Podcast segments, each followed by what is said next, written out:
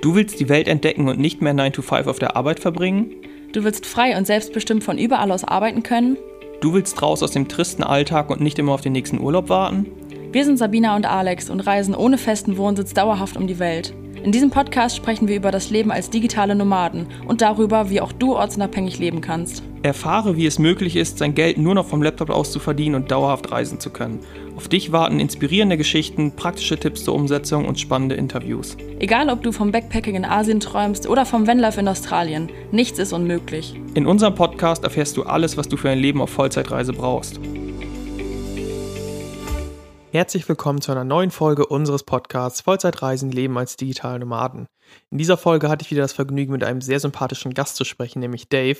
Und wie bislang all unsere Gäste ist auch Dave digital Nomade. Allerdings hat er eine Wohnung im schönen Lissabon, was wir allerdings nachvollziehen können, dass er da seine Base hat, weil wir auch gerade erst da waren und es wirklich auch sehr schön fanden. So, mit Dave habe ich natürlich nicht nur über seinen Wohnsitz gesprochen, sondern insbesondere über seinen Weg vom Friseur ins digitale Nomadentum.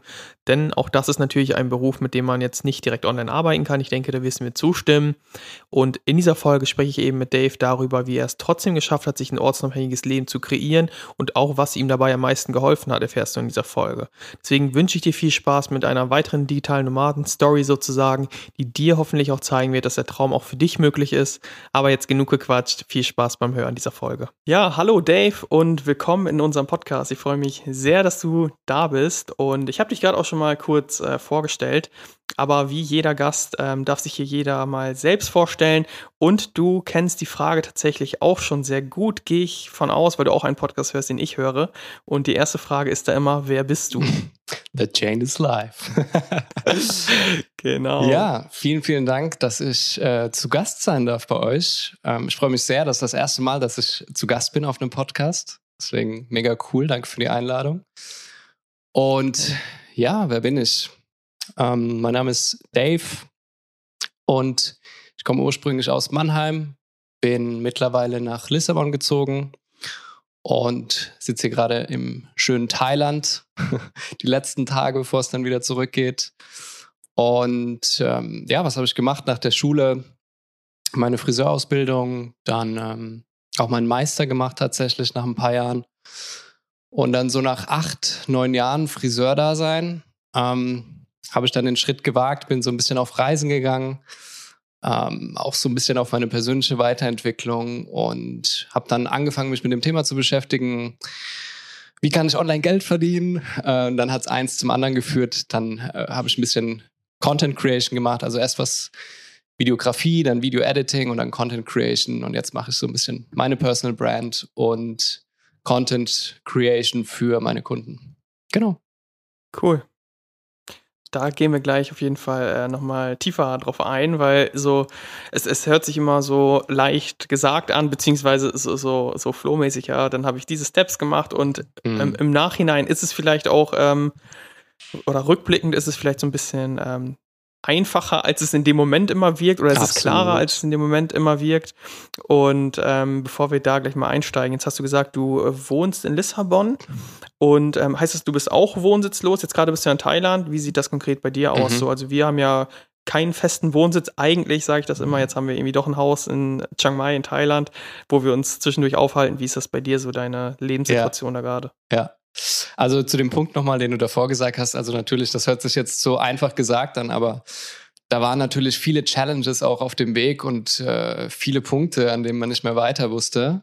Ähm, aber mittlerweile ist es so, dass ich tatsächlich in Lissabon oder in Portugal ähm, gemeldet bin, dort meinen Wohnsitz auch habe und auch mein Business habe. Mhm. Und okay. anfangs war das so, dass ich mein, mein Business noch in Deutschland gemeldet hatte. Das war noch ein Kleinunternehmen wo ich so mein erstes, mhm. mein, meine ersten Euros verdient habe online ähm, und da so ein bisschen auf Reisen war. Da war ich noch in Deutschland gemeldet.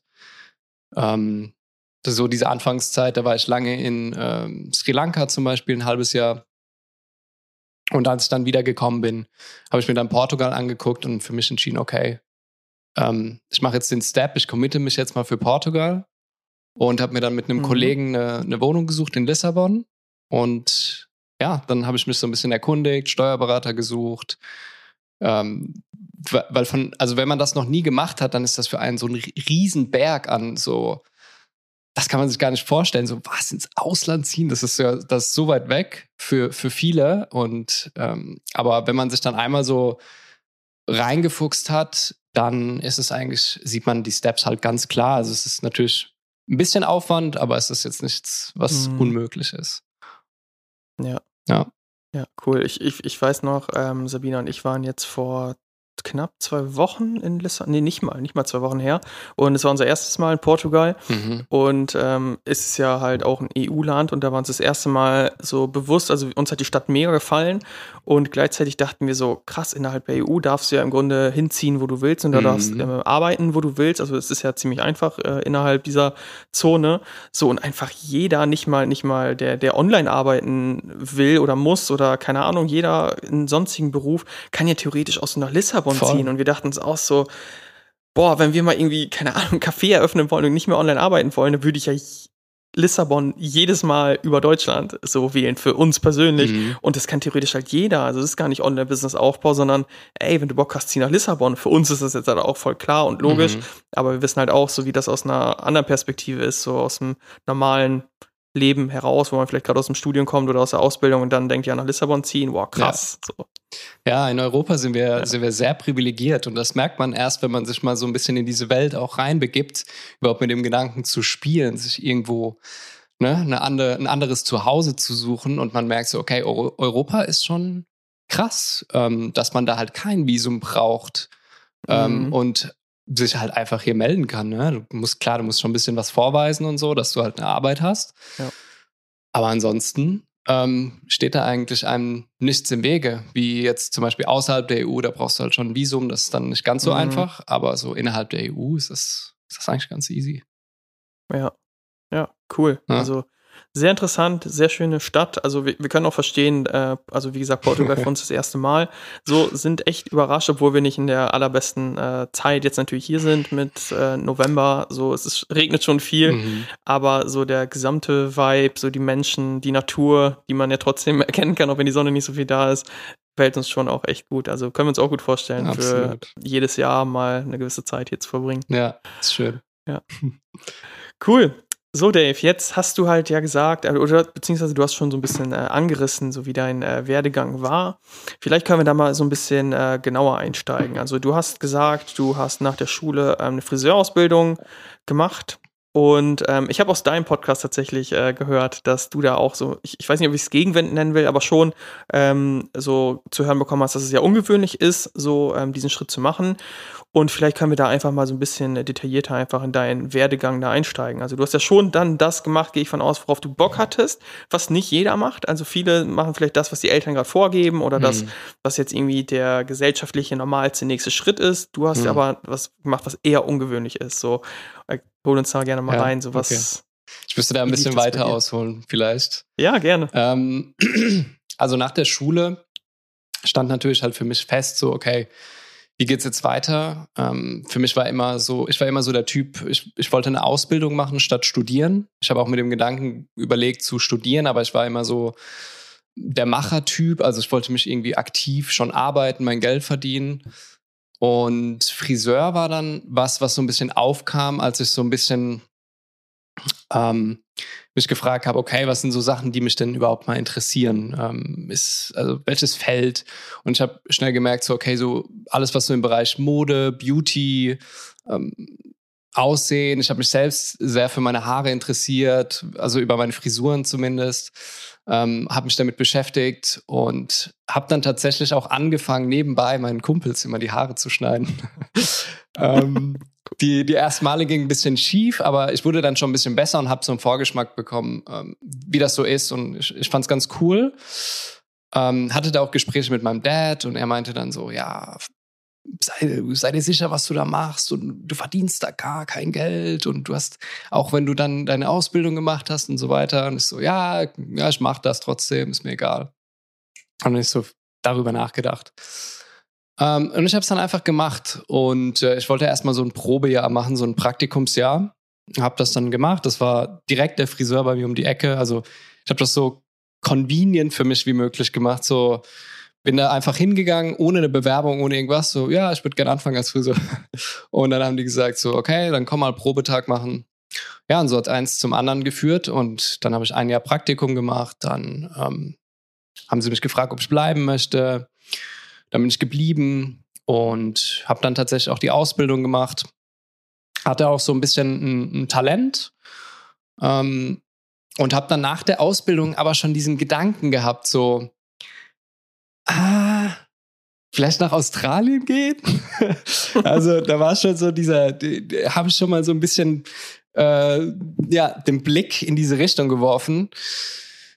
Aber dann haben wir so, also ich habe das so mit ein paar Kumpels abgesprochen, so, ja, lass das machen. Und wir waren so vier, fünf Leute und auf einmal haben alle abgesagt. Und ich so, ja, komm. Mhm. Und dann ist mein Chef gekommen und ich habe dem das gesagt. Ich, will, ich würde nach Australien gehen nach der Ausbildung. Und er hat so gemerkt, so, okay, meine Jungs sind abgesprungen. Und äh, dann hat er gemerkt, so auch, ich habe so ein bisschen nach Autos geguckt. Ich bin so, so ein bisschen so ein Autoliebhaber und so ein bisschen nach Autos geguckt und meine so, ah, Sie, Sie wollen doch jetzt nach Australien, was gucken Sie nach einem Auto? Und ich so, ja, also ich weiß ja nicht. Und dann hat er mich gekriegt und dann hat er gesagt so, ja, also wenn Sie bei uns, ja, wenn Sie, ja, wenn Sie bei uns bleiben, ich, ähm, Sie kriegen erstmal ein Auto von uns und äh, wir haben dann auch ein richtig, richtig schickes, ich habe mir damals so ein 1er BMW Cabrio geholt und dann so, ja, wir bezahlen Ihnen den Meister und Sie können den Friseurladen irgendwann übernehmen und bla bla bla. Und natürlich, ich war zu dem Zeitpunkt äh, 20 oder so für mich war das halt voll mhm. attraktiv, mhm. ne? Ich habe dann gesagt, geil. Mhm. Ähm, ja, alright, let's do it. Und dann haben wir das gemacht und ich habe dann weitergearbeitet und dann erstmal so nach ein, zwei Jahren ähm, habe ich dann so den, den Meister auch angefangen, weil um Laden zu führen brauchst du einen Friseurmeister. Ich habe den Friseurmeister mhm. angefangen und ich habe aber, als ich den Friseurmeister schon angefangen habe, einfach so, es, das Gefühl wurde einfach stärker, was ich schon so nach der Ausbildung hatte. Einfach so dieser Freiheitsdrang, so dieser innere Drang, so, okay, was ist denn da eigentlich da draußen noch? Weil ich hatte immer die gleiche Routine. Ich bin 100 Meter um die Ecke gegangen zu diesem Friseurladen. Habe jeden Tag die gleichen Leute gesehen. Jeden Tag die Le gleichen Leute bedient. Immer die gleichen Gespräche. Immer alles gleich. Gleich, gleich. Mhm. Und ich habe gedacht, ich kann da, also dann habe ich mir halt so vorgestellt, so, alright, Will ich das jetzt so 40 Jahre lang machen? Auf gar keinen Fall, Alter. Und dann habe ich dann ähm, immer mehr mit dem Gedanken gespielt, während ich den Meister noch gemacht habe, habe gesagt, okay, ich mache jetzt den Meister fertig. Habe dann meinem Dad ähm, das gesagt, dass ich nach dem Meister ähm, gehen möchte. Und ich habe aber noch, ich habe mich noch nicht getraut. Ich habe das erstmal nur irgendjemand sagen müssen. Mhm. Und ich appreciate, also ich weiß das sehr, sehr wertzuschätzen von meinem Dad, dass er mich tatsächlich unterstützt hat, weil er auch so ein kleiner Freigeist ist und hat dann gesagt, mach das mhm. auf jeden Fall. Das wird, äh, das brauchst du jetzt. Und cool. nur weil er mich da bestärkt hat in dem Moment, ähm, habe ich das dann auch gemacht. Anders war es natürlich dann im Friseurladen, als ich das gesagt habe. Da habe ich natürlich sehr viel Gegenwind dann bekommen, ja. Also von denen ja. dann auch so, ja, sie schmeißen alles hin, sie haben so viel Potenzial und hier, es wird ihnen doch äh, auf, auf dem Silbertablett äh, präsentiert und hingelegt und die ganzen Kunden natürlich auch total in Trauer und äh, weil ich da schon eine eingewachsene Person auch war in diesem Laden. Also ich habe da wirklich mhm. acht, neun Jahre gearbeitet. Ja.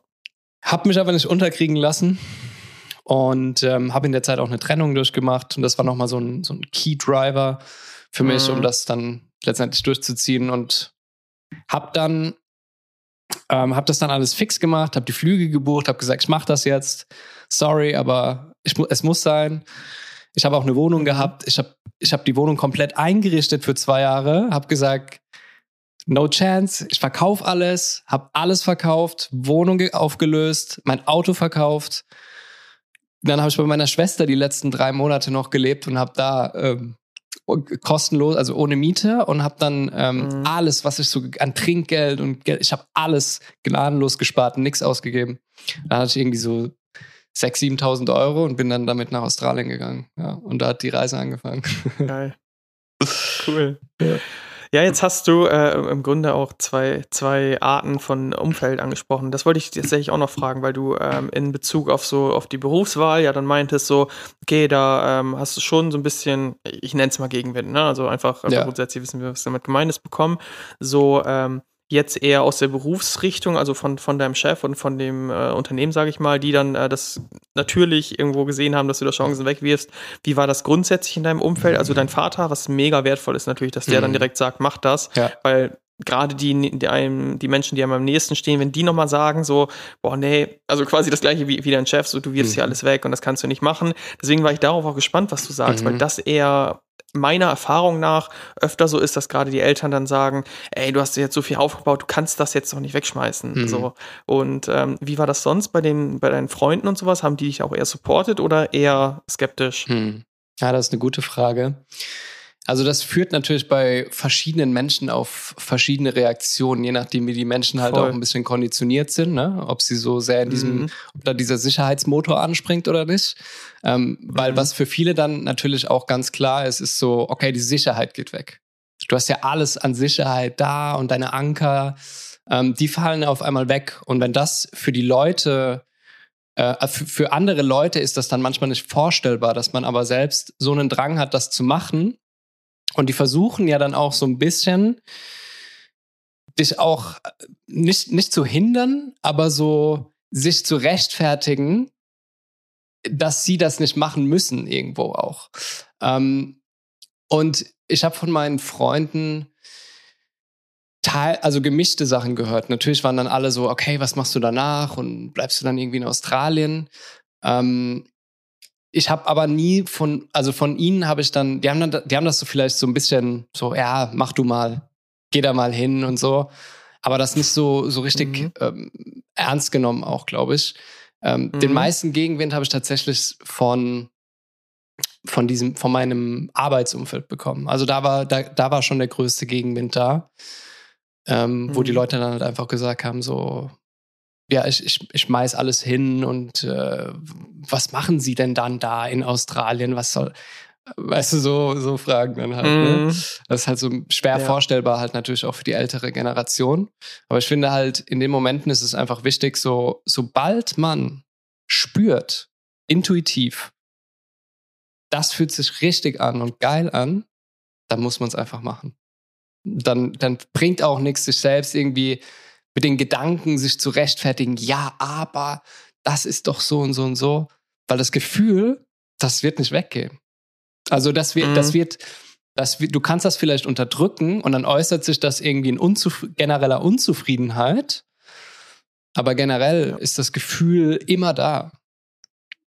Ja. wenn du es nicht auslebst. Das, das höre ich tatsächlich auch ähm, ziemlich oft so. Also wir bieten so Orientierungsgespräche an für Leute, die so digital Nomaden werden wollen. Und da höre ich auch teilweise so, wenn ich dann frage, ja, wie lange geht das bei dir schon so ähm, gedanklich, dass du denkst, ah ja, das wäre mal cool. Und teilweise Jahre. So, ja. da sagen die, ja, seit zwei Jahren gucke ich immer mal wieder und dann dachte ich aber, zum Beispiel Gehaltserhöhung ist ja doch ganz cool. Aber das, dann kommt dieses Gefühl eben immer wieder hoch. Also ich kenne das absolut. Ja. Und gleichzeitig, ähm, als ich zum Beispiel das, also ich, ich wäre Lehrer geworden mhm. und ich habe auch von meinem beruflichen Umfeld, sage ich dann mal, also ich war im Referendariat, so das der letzte Step vom, vom Lehramt.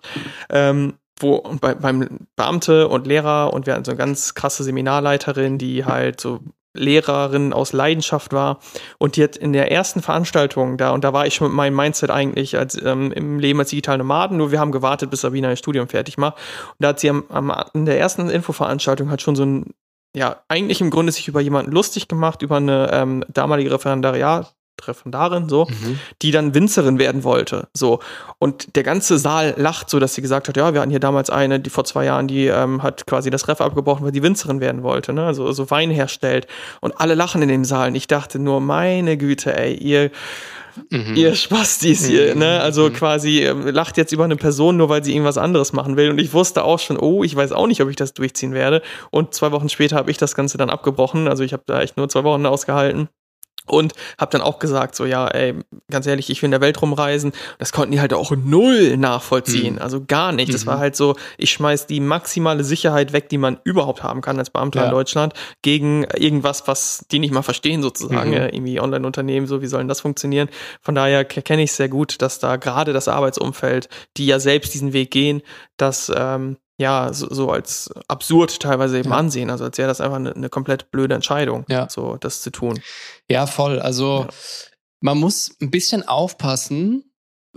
Man muss mit dem Umfeld ganz besonders aufpassen, finde ich, weil die Leute, die das halt noch nie gemacht haben und nicht das Leben leben, das du leben willst, die sollten dir keine Ratschläge geben über das, was du machen willst, so.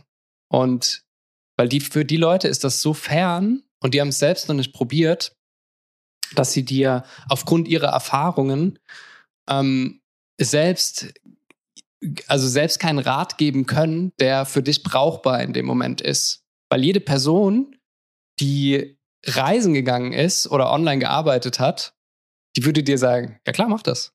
Also, ja, mach. Mhm. Ähm, ja. Da würde dir niemand im Weg stehen. Und deswegen darf man da immer so ein bisschen ähm, einfach aufpassen, so und das für sich zu reflektieren, so, okay, diese Person, die mir das gerade ausreden möchte, hat die das überhaupt schon mal gemacht? Was lebt die denn für ein Leben? Ist das ein Leben, das ich leben würde, gerne? Ähm, und da kann man dann vielleicht für sich so ein bisschen einfach auch abschätzen, ob das Sinn macht, ob die Person äh, ja in der Position ist, einem qualitativ qualitative Ratschläge zu geben. Ja, was, was natürlich auch ähm, super schwierig ist, weil gerade bei den meisten mal angenommen, ähm, keine Ahnung, ne, nennen wir mal Kevin. Kevin möchte äh, genau das tun, was du machen wolltest, so und er hat sich immer mit seinen besten Freunden halt abgestimmt, so über, weil, weil alle irgendwie einen ähnlichen Lebensweg hatten und da natürlich geben Freunde da irgendwo einen Rat. Und wenn man dann plötzlich irgendwas anderes macht, wo die besten Freunde natürlich auch irgendwie einem einen Rat geben oder mit einem drüber sprechen wollen, aber wie du sagst, nicht in der Position sind, da qualitativen Rat zu geben, dann ist das auch, glaube ich, schwierig für, für Menschen an dem Punkt zu unterscheiden, so, okay, sollte ich jetzt vielleicht mal nicht auf meinen besten Freund in dem Fall hören, wenn er mir einen praktischen, also einen Umsetzungsratschlag dafür geben will, weil der bewertet das ja auch aus seiner Sicht und man weiß, weiß nie bei diesen Leuten eben, okay, woher kommt das? Hat er gerade vielleicht, fühlt er sich unter Druck gesetzt, auch so ein bisschen, weil ich auf einmal das mache, wovon wir beide geträumt haben. Aber er denkt jetzt, oh shit, da muss ich das ja auch machen. Oder hat er gerade Angst oder teilweise auch irgendwie möchte er, ähm, dass ich bei ihm bleibe. Also was gibt's ja. Und deswegen finde ich das auch immer echt schwierig, so für, für Menschen am Anfang zu, zu schauen, von wem nehme ich denn jetzt einen Rat an. Absolut. So von irgendwelchen, die ganz anders leben, die aber vielleicht Spinner aus der Perspektive da noch sind, die da irgendwie zu viel ähm, versprechen. So, deswegen äh, ist das, glaube ich, ein ziemlicher Struggle tatsächlich. Und ähm, du hast es trotzdem gemacht. Ja, so. ja. Wie, wie kam's? Äh, ich, ich, ich bin manchmal ein sehr radikaler Mensch, glaube ich. Ähm, also ich habe keine Angst davor, deswegen also natürlich hatte ich hatte sehr viel Respekt davor. Ich war sehr aufgeregt, das, diese Reise anzugehen. Aber ich, wenn ich mir das so einmal in den Kopf gesetzt habe, dann, dann bin ich so radikal und mache das dann. Also ziehe das dann einfach durch. Ähm, und deswegen habe ich mich dann auch von, von nichts abbringen lassen. Was mir zum Beispiel geholfen hat, ist Dinge ähm, festzumachen, dass, dass ich das nicht mehr mhm. irgendwie ab oder dass es nur schwer abbrechbar ist. Flüge buchen, Unterkunft schon mal buchen. Ja ohne das mit jemandem abzusprechen. Ich buche jetzt diesen Flug und danach können die ganzen Stimmen und so kommen und die Meinungen von allen, mhm. aber dieser Anker ist schon mal da. So. Ich kann jetzt, mhm. das ist jetzt schwer, diesen Flug abzubrechen mhm. und ähm, oder dann halt, wie es bei mir zum Beispiel war, halt auch ähm, die Wohnung anmelden zur, zur Auflösung. Ne? Also einfach sagen so, hey, ich würde die Wohnung gerne auflösen, wie ich das zum Beispiel gemacht habe. Das hat halt mir sehr geholfen, so schon mal so Anker zu setzen, ähm, die mich schon mal ein bisschen binden und verpflichten zu, die mich so ein bisschen ins Glück zwingen. Ja. Mhm.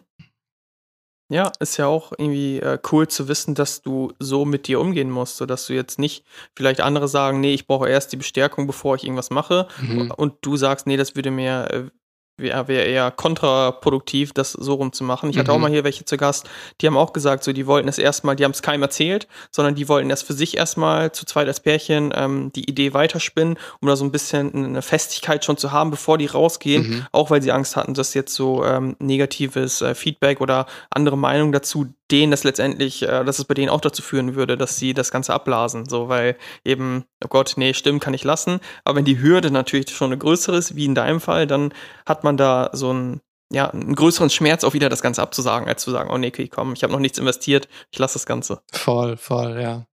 Ja, also, ja. Cool, okay. Das heißt, du bist dann, du hast alles aufgelöst, was ich nebenbei sehr cool finde, weil sowas ist oft eine, eine Ausrede, nenne ich es mal, von Menschen, die sagen, nee, ich habe gerade eine neue Wohnung äh, eingerichtet, das kann ich jetzt nicht wieder äh, direkt lassen, ich kann nicht alles verkaufen, weil jetzt viel zu viel Arbeit. Deswegen sehr cool, dass du es dann äh, trotzdem gemacht hast und mhm. den Aufwand in Kauf genommen hast. Haben wir tatsächlich auch genauso gemacht. Und äh, was war denn dein Plan dann eigentlich? Genau, also klar, Australien, weiß ich jetzt, du wolltest Work and Travel auch machen mit deinen 6.000, 7.000 Euro als Rücklage. Hast du danach eigentlich irgendwie weiter geplant oder war das erstmal irgendwie ein Jahr oder unbestimmte Zeit. Wie sollte es für dich hm. da weitergehen zu dem Zeitpunkt? Ja, also ich habe mir das relativ offen gehalten. Ähm, ich habe dann einfach mir den Raum gegeben, so jetzt diese Zeit einfach mal für mich zu nutzen und einfach mal für mich auch, äh, ja, wie so, wie so eine Live-Lesson zu sehen ähm, und das auch anzunehmen, einfach wie sich das entwickelt. Und das heißt, ich habe die, die ganzen Sachen gebucht und bin dann nach Australien gegangen. Und von da an ähm, ja, haben sich dann halt einfach so, habe ich mich ja selbst auch auf einmal mit mir angefangen zu beschäftigen so und äh, habe geguckt, okay, wie komme ich überhaupt allein in dieser Welt da draußen klar? Was, was, wie komme ich überhaupt? Äh, kann ich einen Job finden? Kann ich mich mit anderen anfreunden auf einmal so, wenn ich gar kein Umfeld mehr habe, das mich kennt? Ähm, so diese ganzen ähm, persönlichen Challenges, die da auf einen zukommen, die lassen ja einen dann auch sehr, sehr wachsen.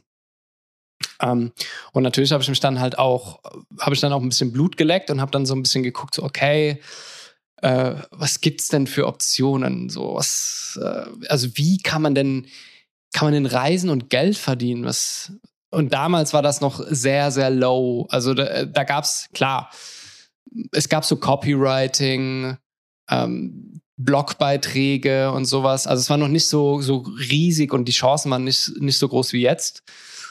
Ähm, und da habe ich dann halt so ein bisschen geguckt, habe dann auch äh, tatsächlich den Chance Live Podcast zu der Zeit äh, gehört schon. Mhm. Und da habe ich die Folge mit Bastian Barami tatsächlich gehört. Und da war da so dieser Airbnb-Kurs und äh, das hat mich halt so krass inspiriert. Und ich weiß nicht, seitdem habe ich so irgendwie so eine Motivation gehabt, das, das wirklich anzugehen. Ähm, konnte das aber in Australien noch nicht so umsetzen, äh, weil ja, ich hatte ja da, also das wäre halt schwarz. Ich hätte schwarz irgendwie eine Wohnung angemietet. Also für die mhm. Leute, die nicht wissen, was er damals verkauft ja. hat, das war halt das Arbitragemodell im Bereich Kurzzeitvermietung, dass du halt eine Wohnung mietest und sie dann halt untervermietest auf Airbnb und Co. Äh, Kurz, kurze, kurze Randnotiz übrigens. Ich habe diese, diese Folge auch damals bei Chainless Live mit Basti gehört. Ich war auch komplett ja. geflasht. Ich war auf dem Weg zum Referendariat, irgendwie um 7 Uhr morgens. Ich habe direkt Sabina angerufen und habe gesagt, ey, das müssten wir machen. Ja. Wir haben uns am gleichen Tag noch den Kurs gekauft. Also wir waren so on ich fire. Auch. Das ist so geil. Das ist so witzig. Geil. Ja, aber es, ist, es, hat, es klang halt in dem Moment einfach plausibel und so, wie, das, wie er das dann halt ja. auch rübergebracht ne, hat. Ne?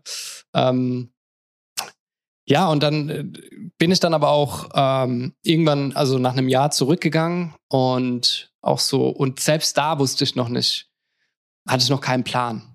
Also wusste selbst da noch nicht, okay.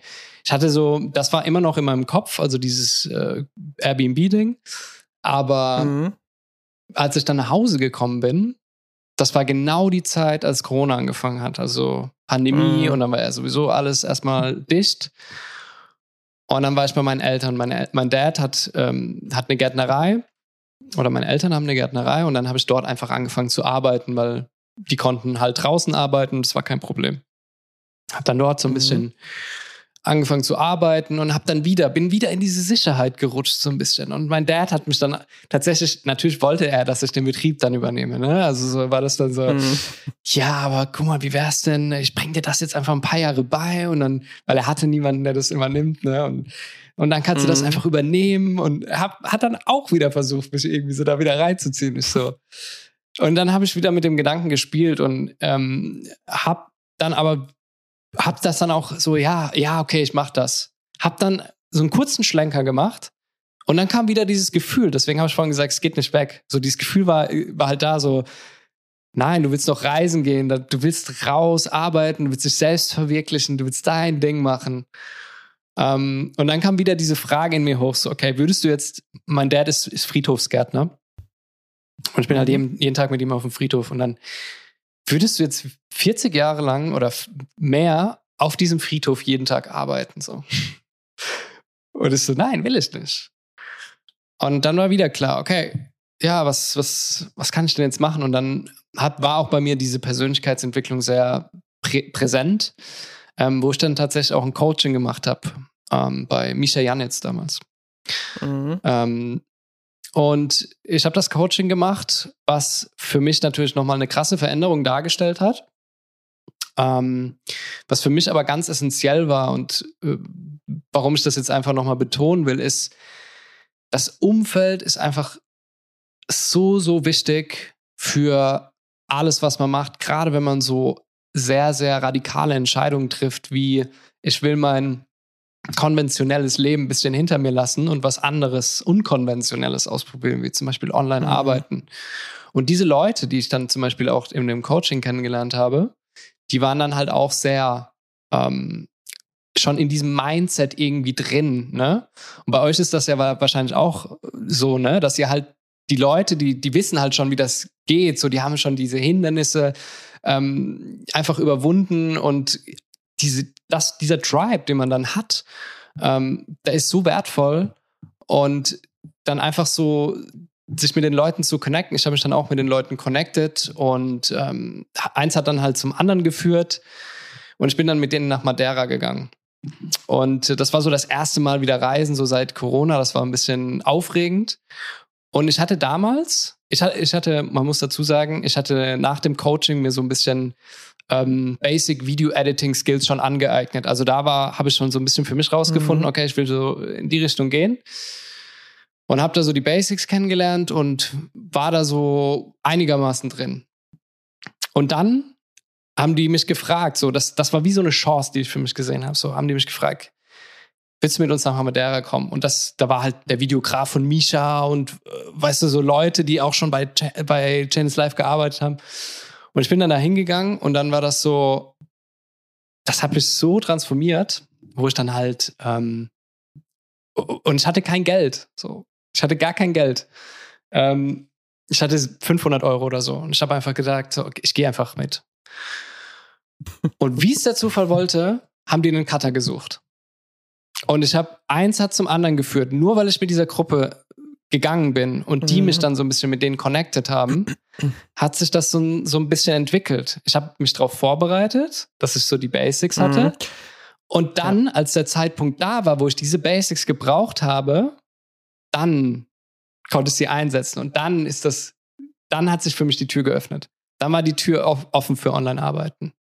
Und das war, Geil. das war, glaube ich, die allergrößte Veränderung, weil in dem Moment, wo du das erste Geld online verdienst, auch wenn es nur 1500, 1000, 1500 Euro sind oder weniger. Du denkst, die gehört die Welt. Also ich habe mich gefühlt so, Alter, ja. mir gehört die Welt. Ich kann jetzt machen, was ich will. so, dieses Gefühl, ja. Ne?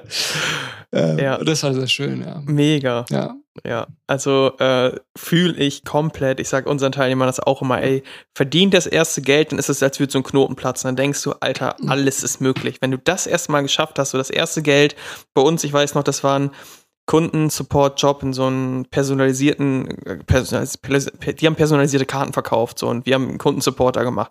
Wir saßen auf dem Sofa im Herbst in Deutschland, furchtbar alles und wir saßen da und haben uns einfach so gefühlt, so, oh mein Gott, wir verdienen jetzt gerade hier einfach 1000 Euro, ja. indem wir hier auf dem Sofa sitzen und einfach Geld verdienen. Mega Gefühl. Deswegen mhm. sehr cool, dass, es, äh, dass du das auch äh, direkt so wiedergibst und gleichzeitig finde ich, hast du auch noch einen äh, wichtigen Aspekt da genannt, weil ich höre vor allem aus der spirituellen Bubble, nenne ich es mal, ähm, von, von, diesen Leuten sehr viel von, es wird schon alles so kommen, wie es kommen soll. Und auch von, von Leuten, die noch ganz am Anfang stehen. Im, im Gegensatz dazu höre ich auch viel, ich warte mal, was da kommt, beziehungsweise ich, ich lasse mal auf dich zukommen, vielleicht ergibt sich ja was. Und ja, es ergibt sich auch was, beziehungsweise es, es kommt schon was, oder du ziehst die Dinge an. Du musst aber auch erstmal, finde ich, immer was dafür tun, damit das zu dir kommen kann. Das heißt, du hast die Grundlage halt vorher schon damit geschaffen, indem du dich damit auseinandergesetzt hast und dann werden sich Chancen ergeben.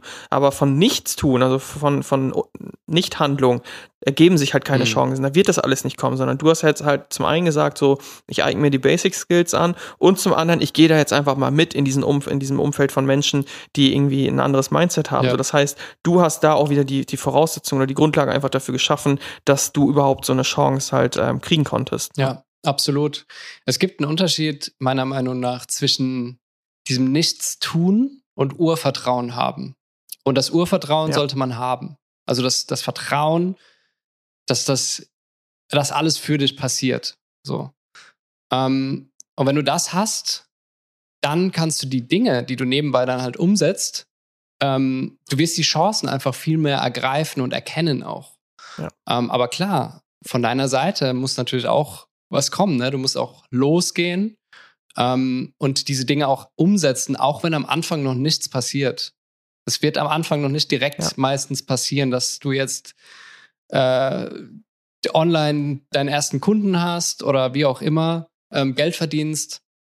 Aber du, du brauchst diese Vorbereitung, wo noch nichts passiert, um zu dem Zeitpunkt, wo wo es passiert, wo jemand wirklich da ist und braucht und die Chance einfach da ist, dass du es dann machen kannst. Weil wenn die, wenn die Chance da ist, also wenn du sie überhaupt sehen würdest, weil du noch gar nicht so weit bist, dass jemand, dass, dass das dein Sprungbrett sein könnte, ähm, bist du nicht am Start, weil du halt noch nicht die nötigen Fertigkeiten hast. Und da kannst, ja. und das kann dich dann halt auch immer zurückhalten, einfach so in diese, den ersten Schritt in die Richtung zu machen. Ja. Und jetzt hast du schon von, von den Leuten ähm, gesprochen, von Chain is Life. Ich, ich kenne sie zumindest von, von Instagram und so, die meisten eben, weil, weil ich es auch viel höre. Mhm. Und du hast ganz am Anfang schon mal gesagt, so von, ähm, als, als ganz am Anfang des Gesprächs meintest du irgendwie, ähm, so die Leute, die schon reisen waren, von denen wird dir keiner sagen, äh, es, mhm. es, es geht nicht oder sowas, ne? Gleichzeitig hast du jetzt von diesen Menschen gesprochen, die halt ein äh, gutes Mindset haben, die dich irgendwie weitergebracht haben.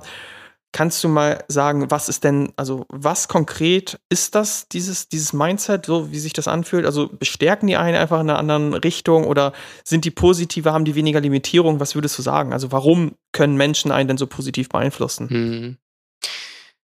Ich glaube, der größte Faktor ist weniger Limitierung, trifft es, glaube ich, schon sehr, sehr gut ähm, weil man einfach nicht zurückgehalten wird, weil, also dadurch, dass man sich gegenseitig auch bestärkt und nicht diese, diese Idee, die man auch hat, einem nicht ausgeredet wird.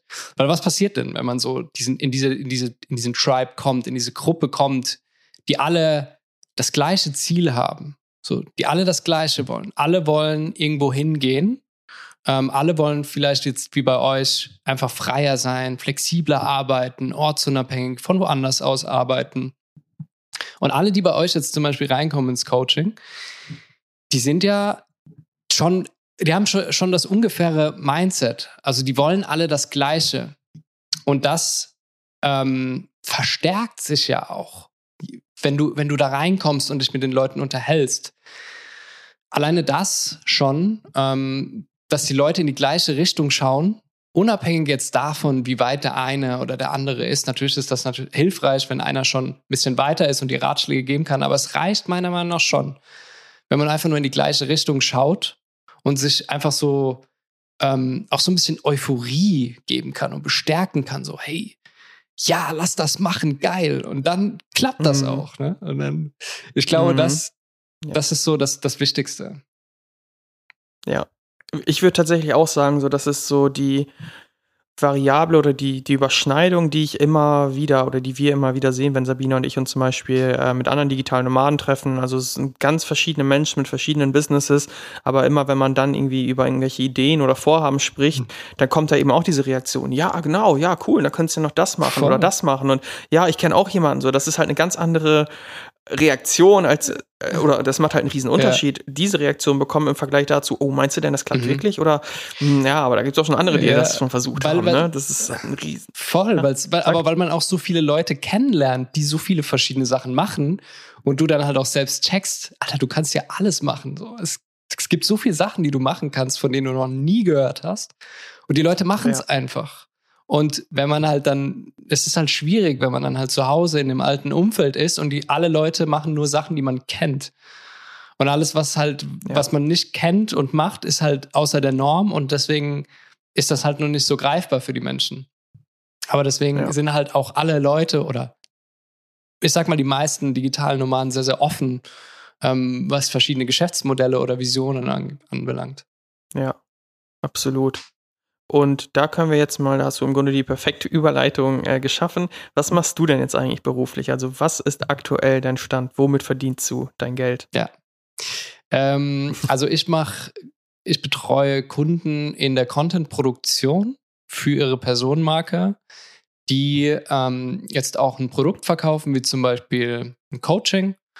Und für die quasi, äh, also helfe ihnen, authentischen Content zu machen, im Sinne von, ähm, ich unterstütze sie dabei. Also ich habe verschiedene Modelle, wie das funktioniert. Aber die mhm. Basis ist immer Video-Editing gewesen. Also, dass ich den Content für die Person aufbereite, schneide. Ähm, es gibt dann noch ein bisschen ein paar Erweiterungen, wo ich dann halt auch Content-Interviews mache, um den Content erstmal zu kriegen. Das ist dann so ein Four-Step. Mhm. Und danach gibt es halt noch so ein bisschen, äh, ich poste das alles und mache noch DM-Betreuung, also Nachrichtenbetreuung. Ähm, und wir bauen da so ein richtiges System auf. Genau, das mhm. ist, womit ich mein Geld verdiene. Cool. Und ähm, jetzt dürfte allen hier, die hier zuhören, aufgefallen sein, das ist natürlich ziemlich weit weg von dem, was du gelernt hast in deinem Friseurberuf. Absolut. Es geht tatsächlich meiner Meinung naja, nach, ist es beides so ein bisschen in der Kri ja. ja, stimmt. Haare schneiden Stimmt. und Videos schneiden. Ein bisschen ähnlich. Genau, und kreativ ja, ist es auch noch. Von daher, also es, es, ist schon die Tendenz da, aber gleichzeitig äh, schon, schon nochmal ein anderes Aufgabenfeld. Und wie bist du denn da jetzt hingekommen? Also du hast vorhin mal kurz gesagt, du hast dir schon die Basics angeeignet, aber da, wo du jetzt bist, da ist ja immer noch eine große Kluft dazwischen. Mhm. Wie ja. hast du das gemacht? Schöne Frage. Ich finde, heutzutage ist einfach also es ist, es ist alles möglich. Es ist halt, wenn du dir das einmal in den Kopf gesetzt hast, so, dass du das machen willst, du brauchst natürlich einen, ich würde mir immer einen Job suchen, der ähm, sehr, wo einfach Nachfrage da ist. Beziehungsweise nicht immer, aber das ist meiner Meinung nach ein sehr, sehr guter Weg, um da mal reinzukommen, wo, wo aktiv schon der Wert für diese Tätigkeit einfach feststeht.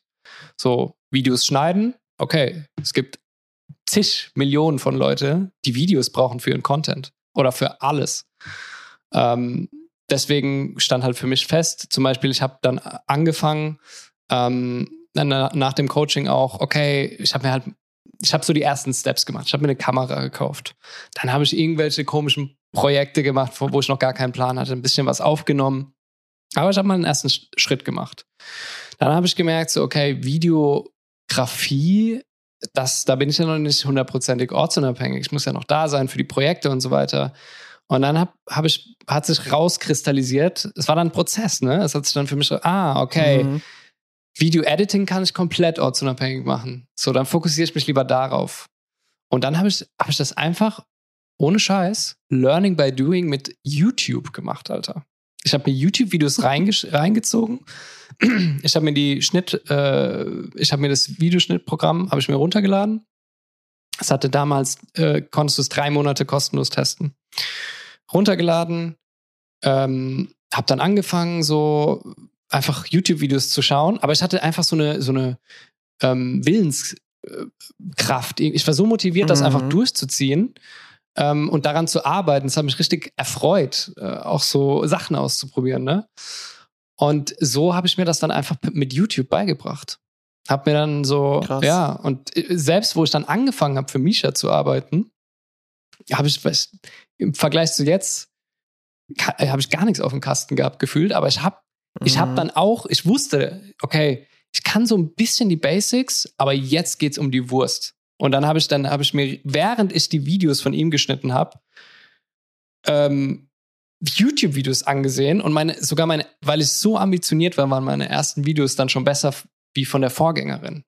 So, und mhm, krass. Ähm, also du kannst heutzutage wirklich, wenn du weißt, wie, wie, wie es geht, so, wo die Ressourcen sind, was für Jobangebote es gibt, wo du da am besten suchst und so weiter, dann kannst du das per Quereinstieg hundertprozentig lernen, wenn du ambitioniert bist.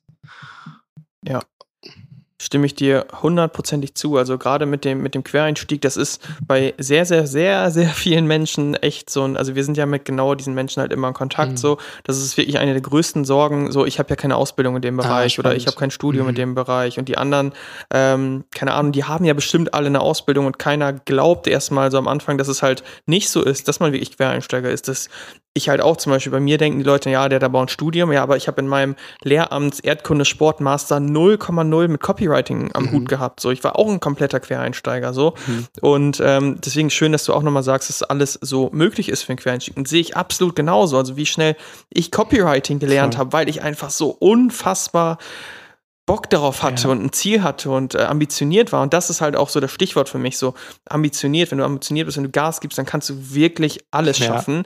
Und gleichzeitig ist da für viele so der, der Struggle, so dieses Paradox of Choice, wenn man so alleine irgendwie versucht, das zu machen, so, okay, was gucke ich mir als nächstes an? Jetzt bin ich mal kurz lost, jetzt höre ich auf. Und deswegen auch mal hier Respekt an dich, dass du das echt alles so dann durchgezogen hast, Danke. obwohl du dir alle Infos so ein bisschen ja zusammensuchen mhm. musstest und deine Steps selbst für dich äh, bestimmen musstest. Ja. Klar, auf dem Weg ähm, gibt es natürlich diese shiny Objects, ne? Es gibt dann, du siehst dann andere Sachen, die man noch machen kann und andere haben damit so, machen das irgendwie ja. und dann, ich habe auf dem Weg, bin ich ganz ehrlich, ich habe natürlich auch andere, ich habe äh, ich habe äh, Network Marketing damals gemacht, habe hab für mich rausgestellt, das ist gar nichts für mich ich habe verschiedenste Sachen schon so ein bisschen mal reingeschnuppert und immer geguckt, mhm. so, das ist auch ähm, nicht verkehrt, finde ich, einfach mal so ein Bewusstsein darüber zu kriegen, so, was, was gibt's denn noch, um auch ein bisschen eine Referenz zu dem zu schaffen, was, was, weil du stellst dir dann ja. vor, das ist geil, aber vielleicht machst du es dann und dann ist es gar nicht so geil.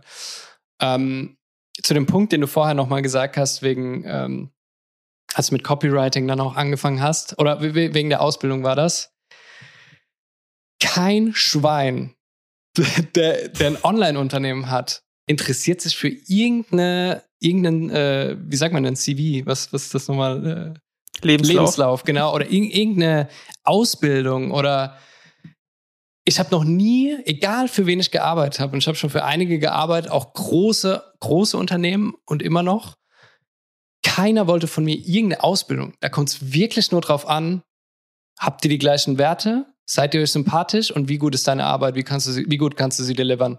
Und das ist all that matters. Alles andere interessiert nicht.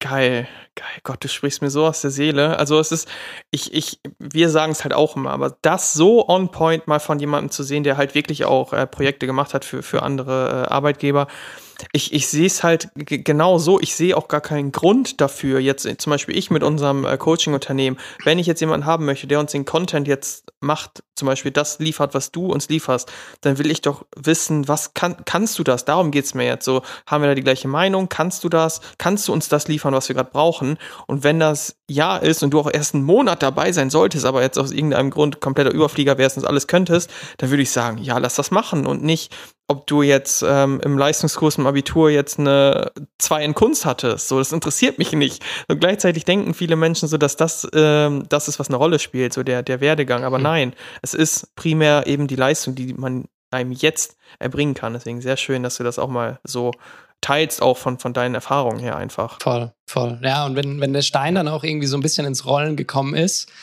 ähm, dann ergeben sich auch so diese Dinge ein bisschen schon, also sobald du da so ein bisschen in dieser Blase drin ist, bist und dir da auch so schon in Anführungszeichen Namen gemacht hast, aber halt einfach so, wenn du deinen Job gut machst, dann empfehlen dich die Leute, weil die Leute, für die du arbeitest, ja. kennen andere Leute, die auch Leute suchen. Und es, es nimmt dann einfach so ein bisschen seinen Lauf. Wenn, wenn du einfach dich ja. darauf konzentrierst, deine eine gute Arbeit abzuliefern und wenn du am Anfang noch keine Erfahrung hast, auch vielleicht ein bisschen in Vorkasse zu gehen und zu sagen, hey, ich mach das mit dir und für, für, ich mache das vielleicht den ersten Monat irgendwie umsonst oder halt für einen geringeren Preis oder sowas, aber ich weiß, dass wir das zusammen schaffen und dann einfach alles gibst. Selbst wenn du es dann, wenn es nicht so wird, wie ihr es euch gewünscht habt, wenn die Person gesehen hat, du hast alles gegeben, du warst voll hinten dran, so, dann ist die Chance sehr, sehr gering, dass die Person dich einfach gehen lässt. Ja, absolut. Ja, kann ich komplett unterschreiben und ich würde es auch so, so ein bisschen auch als ähm, Netzwerk, das man sich da baut, eben ja. beschreiben. Also zum einen durch eben ähm, zufriedene Kunden, die dich weiterempfehlen. Zum anderen ist es natürlich auch so, wenn du, sag ich mal, zehn Leute betreut hast und äh, mit keinem mehr von dem zusammenarbeitest, sondern gerade mit anderen, dann hast du immerhin zehn Leute, auf die du auch zurückgreifen kannst zum späteren Zeitpunkt und die man einfach mal anhauen kann und sagen kann, ey, ähm, Alex, hast du gerade wieder Bedarf an Video Creation? Ich habe gerade ein paar Kapazitäten frei. Das heißt, du hast immer mehr ähm, so, so, Ressourcen, auf die du zurückgreifen kannst, die immer wieder potenziell für dich Kunden sein können. Deswegen, mhm. es wird nie schwerer als am Anfang. Und dem genau dadurch entwickelt sich dann eben diese Dynamik, dass man da auch jetzt keine Sorge haben muss, keine Ahnung, nächsten Monat halt 0 Euro zu verdienen, weil man selbstständig ist. So, man hat ein Auffangnetz dadurch Absolut. entwickelt. Ja, ja. Kleiner, kleiner witziger Side-Fact äh, doch nebenbei. ich habe ähm, einmal in einem Beratungsgespräch für ein Coaching habe ich erwähnt, dass ich Video-Editor bin. Das war auch wieder Airbnb, aber das war ist der Nachfolger gewesen. Mhm. Der hat mir einfach so anderthalb, zwei Monate später noch geschrieben per E-Mail, hey, du hast doch erwähnt, du bist Video-Editor, hast du noch Kapazitäten? Und dann, für den arbeite ich heute noch. So, weißt du? Also einfach nur, einfach nur alleine, dass du es in die Welt setzt und auch darüber sprichst, ich mache das, wenn du mit ja. anderen Leuten, ich will, ich will zu vielen Leuten einfach erzählen, so, hey, ich mache das gerade und einfach so, dass du es in die Welt trägst ähm, ja. reicht manchmal schon aus, um, ne, um eine neue Chance zu kriegen. So. Ja. ja. ja. Absolut. Cool. ja, danke für, für das Teilen auch nochmal. Ja, also gerne. witzig. Und ich kann es mir aber vorstellen, warum nicht? Wenn ich jetzt mit Leuten sprechen würde und ich weiß, ah, der macht das, ich brauche jetzt gerade jemanden dafür, klar, mhm. mache ich. Also den kontaktiere ich dann. Voll. Und da, da, da kommt es ja dann auch also du würdest ja wahrscheinlich der Person nicht schreiben, wenn du jetzt merkst, so, okay, die waren mir jetzt irgendwie voll unsympathisch, das hat nicht geweibt. Ja. Aber wenn du einfach ja. ähm, ne, also wenn, wenn du mit der Person vibest und du bist einfach nett und äh, bist kommunikativ und hörst zu ähm, und da entsteht einfach so eine Synergie, ja. dann kommt die Person, dann ist die Chance viel, viel höher, dass die Person auf dich zurückkommt. Er ist auch wahrscheinlich darauf zurück, auf mich zurückgekommen, weil ich bin ihm im Gedächtnis geblieben, weil wir halt vielleicht eine Synergie ja. hatten und ne, so hat es dann. ja. ja. Denke ich auch. Und jetzt gib uns doch vielleicht mal hier, ähm, oder den Zuhörern insbesondere, so einen Einblick mal in deinen Arbeitsalltag. Also du hast, du hast schon gesagt, was, was du ungefähr machst, aber vielleicht mal ähm, einen typischen Tag, so sage ich mal, einen, der das ganz gut widerspiegelt, deine Tätigkeit und dann in den Rahmen einer Woche so ähm, quasi gesetzt. So wie sieht eben ein Tag bei dir aus und so eine ganze Woche auch an in deinem Leben sozusagen. Okay.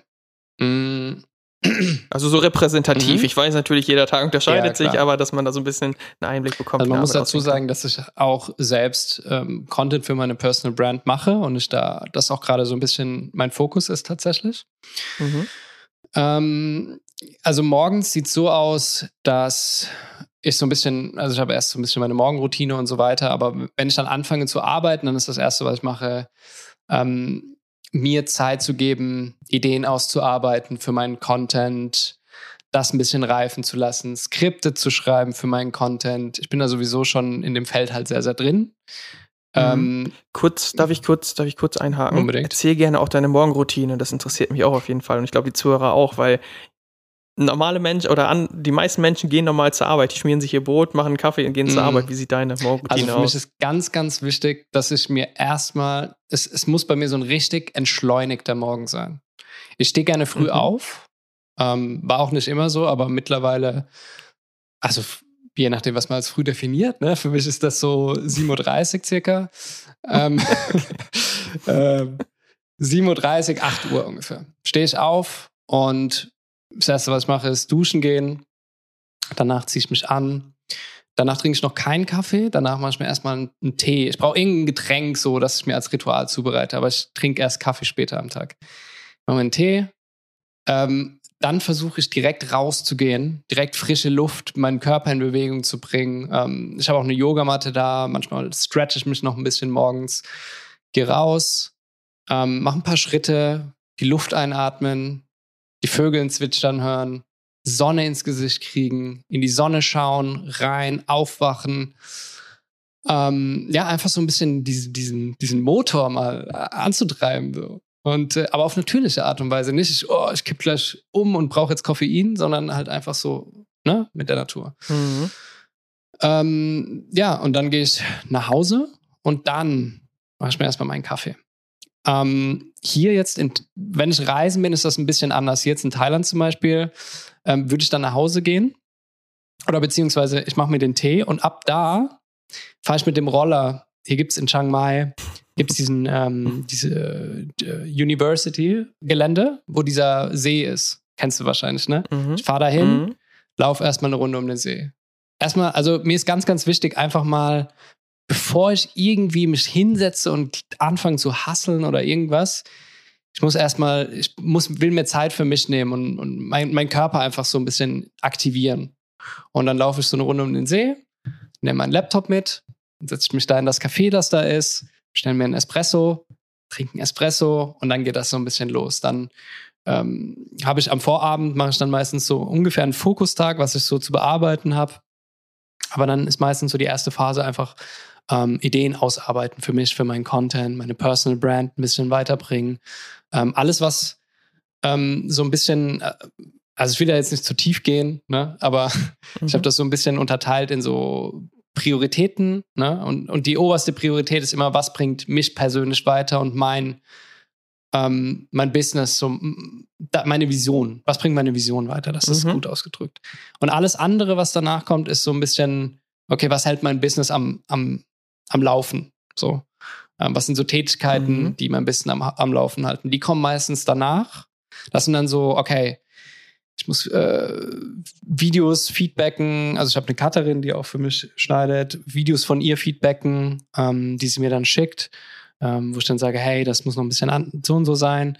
Ähm, dann habe ich Kunden, die ich noch selbst betreue, wo ich dann halt selbst Sachen auch schneide. Da sind die Prozesse halt schon ziemlich automatisiert, ähm, wo ich dann halt für die was fertigstelle.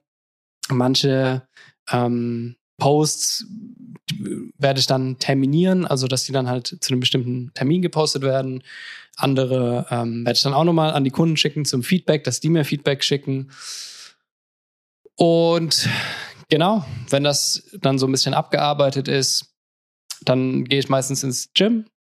Äh, ich mache fünf bis sechs Mal die Woche Sport. Ähm, ja, power mich ein bisschen aus, gehe nach Hause, nehme nochmal eine kurze Dusche und dann ähm, mache ich meistens so ein bisschen slowere Aufgaben. Alles, was so ein bisschen so E-Mails beantworten, ähm, meine eigenen, meine DMs beantworten und so weiter. Alles, was so ein bisschen ansteht, was nicht mehr die höchste Gehirnkapazität braucht. Das Mhm. versuche ich immer direkt als erste Aufgabe zu machen. Ähm, genau.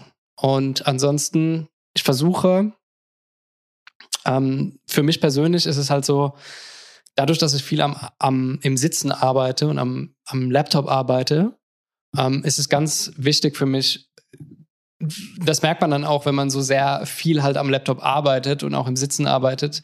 Ähm, ich brauche einfach auch sehr viel Bewegung. Also ich muss zwischendurch wirklich mal aufstehen oder rausgehen oder einfach so ein bisschen mich bewegen und, und, und Sport machen und ähm, auch mal nicht am Screen sein, also am Bildschirm, Mhm. sondern halt wirklich mal so in die Ferne auch schauen und sowas eben. Und das versuche ich einfach in meinen Alltag zwischendurch einzubauen.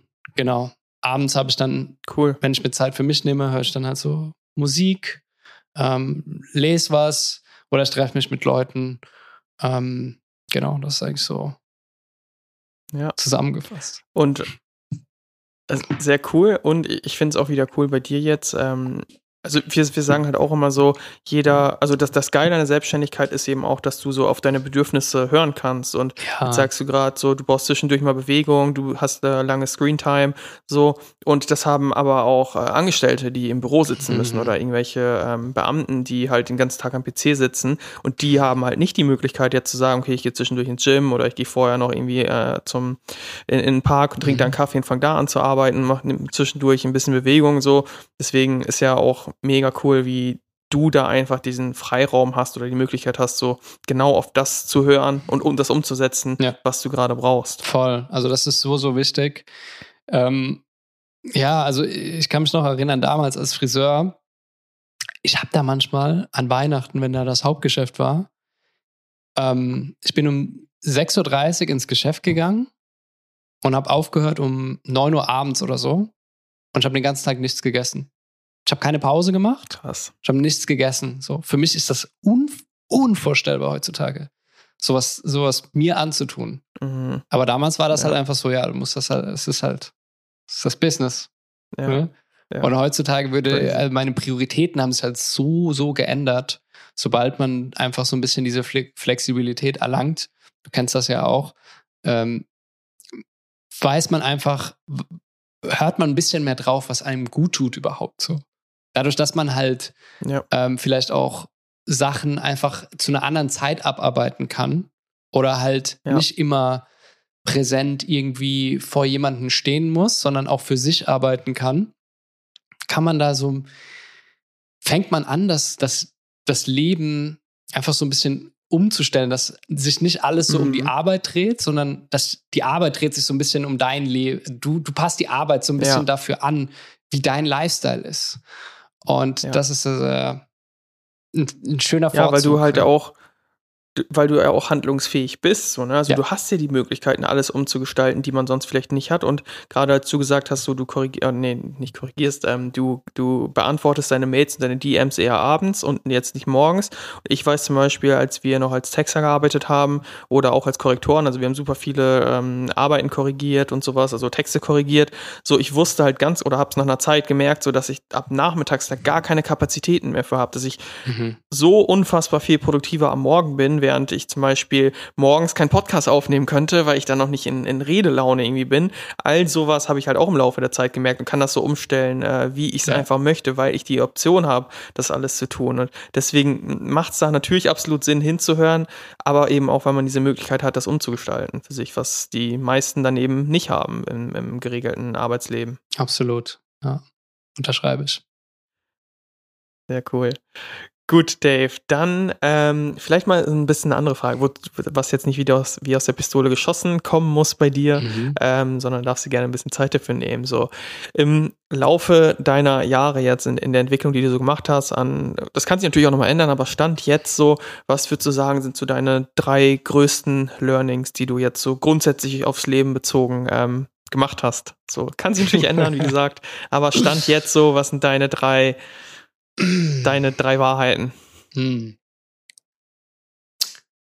Ja, das ist, ähm, das ist eine gute Frage. Ist eine sehr, muss ich tatsächlich ein bisschen überlegen. Mhm, vollkommen okay. Ähm, das erste Learning ist auf jeden Fall, ich habe ich hab wahrscheinlich schon einige oder fast alle Learnings schon erwähnt, aber also darf sie dann auch wiederholen. Ja, das, das, also für mich war wirklich der absolute Gamechanger ähm, zu wissen, was für eine Kraft das Umfeld hat. Also wie wichtig es ist, sich im richtigen Umfeld zu bewegen. Mit Leuten, die in die gleiche Richtung schauen, Leuten, die ambitioniert sind, ähm, die die gleichen Werte teilen, auch ganz wichtig. Ähm, also du weißt ja dann, gerade dadurch, dass äh, du dich auch mal so ein bisschen rausbewegst und halt, äh, bei mir hat das zum Beispiel beim Reisen sehr stattgefunden, so einfach so diese Werte zu entwickeln, so, okay, was ist mir überhaupt wichtig im Leben? So, was, was muss auch eine andere Person so ein bisschen mitbringen, dass wir halt resonieren? Mhm. Ähm, und das ist sehr, sehr wichtig, einfach so für sich einfach herauszufinden, so, wer bin ich, was will ich und mit welchen Leuten will ich äh, umgeben sein? Ähm, das ist mal das Erste. Das zweite äh, haben wir, wie gesagt, auch schon besprochen, ist so dieses alles ist möglich, wenn du, das klingt jetzt so cheesy, aber alles ist möglich, wenn du, wenn du glaubst, du kannst es schaffen. So, also wenn du, wenn du es wirklich spürst, so es ist machbar. Und du siehst halt auch, es gibt andere Leute, die das machen. Wenn es andere Leute machen, dann kannst du das auch machen, so. Eigentlich. Ne? Ja. Wenn du, kommt drauf an, wie ambitioniert ja. du bist. Oder ob du irgendwo halt limitiert bist, ne? Aber im Prinzip kannst du das einfach machen. Und ähm, sich da einfach nicht von Leuten eine Meinung einholen lassen, die das selbst nicht gut bewerten können. Also deine, ja dir keine adäquaten Ratschläge geben können, sondern Leute, die halt schon irgendwo sind, wo sie, ähm, wo du auch hin möchtest, die irgendwas haben, wo du dir die Leute anguckst, oh, krass, das, oh, wenn ich das ja. leben könnte, wie der oder die lebt, das ist es. Und von solchen ja. Leuten solltest du die Ratschläge holen, weil die sind halt den Weg schon gegangen, die wissen, wie der Hase läuft. So. Und dazu will ich, will ich tatsächlich auch mal Bitte. kurz was sagen. Und zwar ähm, haben, ähm, also waren Sabina und ich vor ein paar Monaten auf Heimatbesuch und waren dann halt, saßen so mit der Familie zusammen. Und einer, also ihr, ihr Cousin ist das dann, der ist irgendwie 20 Jahre alt und ist ultra intelligent. Ne? Also ein richtiger Überflieger mit irgendwie 1-1 Abi gemacht im Jurastudium, rennt der so durch. Also der ist richtig, äh, er ist extrem schlau einfach so, ne? Und da haben wir irgendwie mit der ganzen Familie so ein bisschen über Berufsvorstellungen und sowas, Zukunftspläne geredet. Und dann hat, glaube ich, äh, eine da, ich glaube, die Mutter war es, ich weiß gar nicht, erzählt so, dass der ähm, irgendwie früher gesagt hat, der will Milliardär werden. So, ja, Mila, der, der wollte immer Milliardär werden. So, und, und alle waren am Lachen.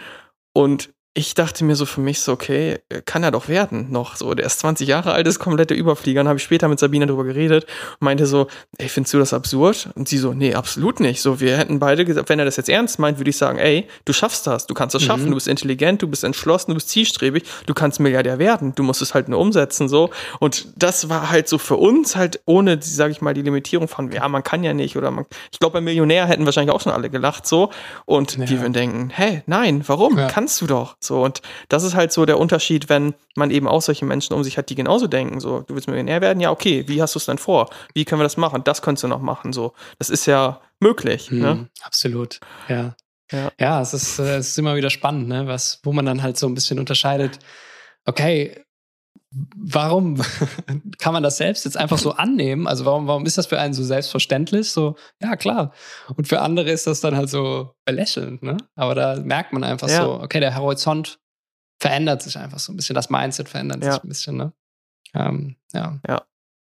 Ja, der dritte Punkt ist wa- wahrscheinlich sogar der wichtigste Punkt, ist ähm, Verantwortung für dich und dein Leben zu übernehmen. Und als ich gemerkt habe, so, ich kann alles, was passiert, auf niemand anderen schieben, außer auf mich, weil ich habe es in der Hand. Ich habe alles in der Hand, was ich machen will. Und es gibt keine Ausreden, so, ja, das ist schuld, der Staat ist schuld und meine Eltern sind schuld oder irgendwer ist schuld, so. Du bist die Person, die alle Entscheidungen treffen kann, aber du willst manche Entscheidungen einfach nicht treffen, so. Ähm, und selbst wenn du die Entscheidung getroffen hast und sie ist falsch, auch dafür die, äh, die, die Verantwortung übernehmen. Sagen so, okay, bin in die Richtung gegangen, war es nicht, auf in die nächste Richtung, so.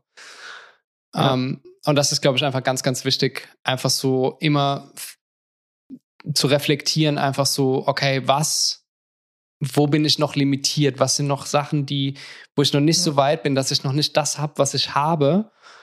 Weil wenn man das aufarbeitet, wenn man diesen, die Garage hinten aufräumt, so, dann kommt man auch vorne einfach weiter. Und ähm, unterschreibe ich, unterschreibe ich komplett Mhm. so. Und ähm, es ist halt auch so mit, mit Schuld und Verantwortung. Du bist halt zum einen, haben all deine Entscheidungen, jede kleine Entscheidung, jede große Entscheidung halt dahin geführt, wo du bist. Absolut, ja. Von daher hast du dich quasi selbst immer dahin gebracht und selbst wenn mal halt jemand anders an irgendetwas schuld ist, so das gibt's ja auch durchaus, klar, wenn dich jemand irgendwie abgezockt hat oder was weiß ich, was es auch sein soll, trotzdem liegt's halt immer in unserer Verantwortung zu dem Moment, selbst wenn wir nicht schuld sind, so das jetzt zu ändern. So auch, du bist halt auch nicht schuld, wenn du irgendwie schwer krank wirst, aber es ist irgendwie in deiner Verantwortung, jetzt irgendwie das Beste daraus zu machen und irgendwie dich da rauszuziehen, weil wenn wir auf Schuld gehen, so oder die abschieben oder die Verantwortung dann eben abgeben, dann haben wir halt keine Handlungsoption. Aber wenn wir sagen, okay, es ist scheiße gelaufen, ich habe im Grunde vielleicht nicht mal Schuld, ich weiß es nicht, Mhm. aber es ist meine Verantwortung, mich da rauszuholen, meine Situation zu ändern. Und nur so kann ja eben die Situation dann noch verändert werden. Love it. Ja, geil. nice, finde ich auch. Schön. Cool. Ich glaube, ähm, oder ich danke dir erstmal für deine drei Learnings hier, dass wir die jetzt äh, zum Ende nochmal äh, so thematisieren können und da den Zuhörern auch ein bisschen was mitgeben können. Sehr, sehr gerne. Und ich finde es sehr, sehr angenehm, mit dir zu sprechen oder fand es sehr angenehm und ähm, so, so ein Mix aus thematischen Dingen, aber auch, ähm, ja, vielleicht Ansichten auf die Welt mag ich immer sehr gerne. Und wenn jetzt die Zuhörer äh, mehr von dir sehen oder hören wollen, ich weiß ja, beides geht, wo findet man dich denn?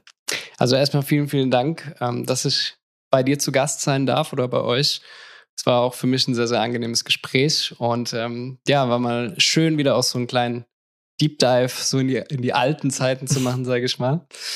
Ähm, die Leute können mich gerne erreichen, äh, am besten unter meinem Instagram-Profil, Dave for Real und Real so geschrieben wie Instagram Real, also R-E-E-L. und Ähm, ich habe auch einen Podcast, äh, der, der heißt Next Gen Insights. Findet ihr aktuell nur auf Spotify, ähm, bald auch auf Apple. Und da dreht es sich so ein bisschen, ähm, ist es vielleicht schon ein Schritt weiter, aber äh, mehr so um dieses Thema so Online-Unternehmer, was verschiedene Modelle oder verschiedene Typen, einfach interessante Persönlichkeiten, die schon sehr in dieser, in diesen, ähm, in die Zukunft reinarbeiten, sage ich mal, die ihr Online-Business mhm. haben und ähm, ja, da so ein bisschen ihren Weg für sich gefunden haben, falls ihr da noch ein bisschen Inspiration tanken möchtet.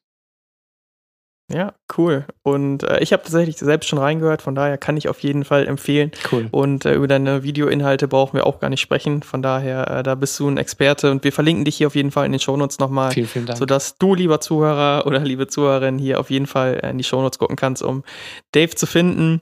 Und ähm, ja, ich hoffe, dir hat die Folge gefallen, lieber Zuhörer, und ähm, dass du beim nächsten Mal wieder reinschaust. Dave, dich verabschiede ich jetzt auch nochmal. Schön, dass du hier warst und vielleicht auf eine zukünftige nächste Folge oder irgendwo in Real Life mal auf ein Treffen. Ich würde mich freuen. Vielen Dank dir. Mach's gut.